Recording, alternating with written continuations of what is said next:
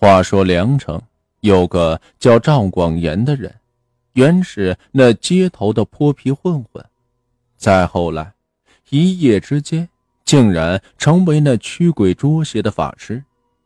据说，他这一身本事，并非那拜师所学的，而是这夜里梦见了神仙，赐给了他一双阴阳眼，能够看见这世间的魑魅魍魉。可以斩出这一切的鬼魂异物。一开始，没有任何人相信他的话。也是凑巧，城中的方掌柜近日发了笔财，买下这城北的一间豪宅。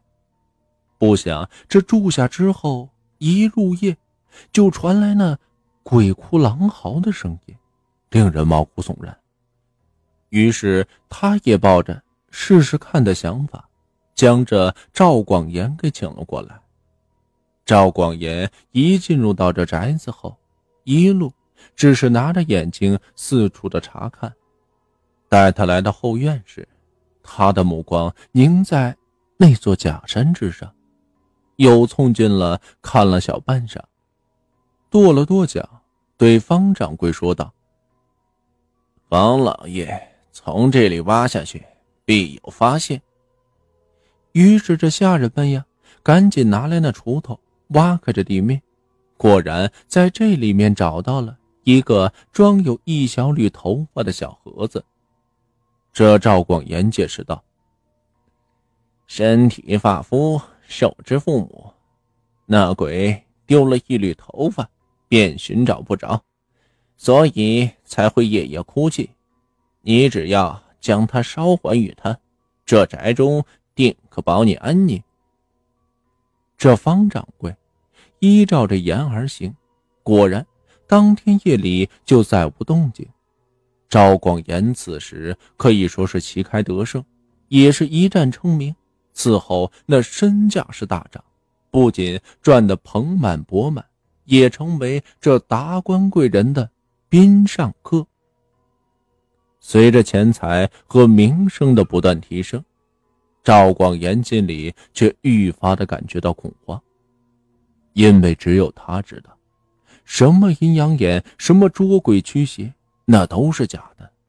方掌柜那家里的鬼哭狼嚎，就是自己装的，头发也是他买下的，其实啊，就是为了骗点小钱没想到一下子还给发了大财。那天万一被人知道这真相，那会不会活活给人打死？这一天晚上，有个衣着破旧、额前有长发遮住眼睛的老人上门去求见。赵广言见其老头其貌不扬，言语里也很是怠慢。你叫什么？找我有什么事儿？你叫我。张老头就行。我听说，你也是阴阳眼。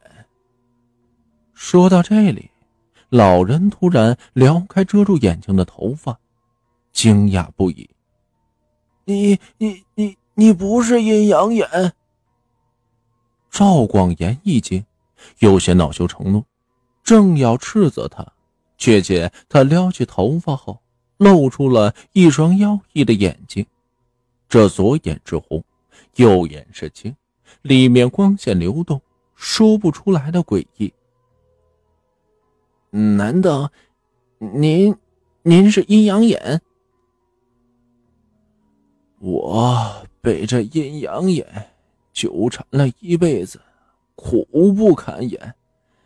听说你也有，特意过来向你诉诉苦，没想到，唉。张老头失望的起身，欲要告辞。这赵广言突然灵机一动：“老人家，你有这本事不想要，那我想要这本事却得不到。嗯，不如这样，我给您钱财，您送我这双眼睛。”这张老头一愣：“我呀，的确有法子将我们这眼睛互换，但是……”你可得想清楚了，我这辈子一事无成，孤苦伶仃，全都是拜这阴阳眼所赐，而且换眼之后，可就再也换不回来了。赵广言闻言是又惊又喜，拍着胸脯做出了承诺：“老人家，您放心，我一定不会后悔。”当下，这老张头就摆开了道场，使用了法术。赵广言只觉得自己两个眼珠突然夺眶而出，还没有反应过来，又有两颗眼珠又给飞了过来，安入的自己的眼眶当中。待他再睁开眼，那边张老头也睁开了眼，一把将遮在眼前的头发全部给扯去，便拱手告辞了。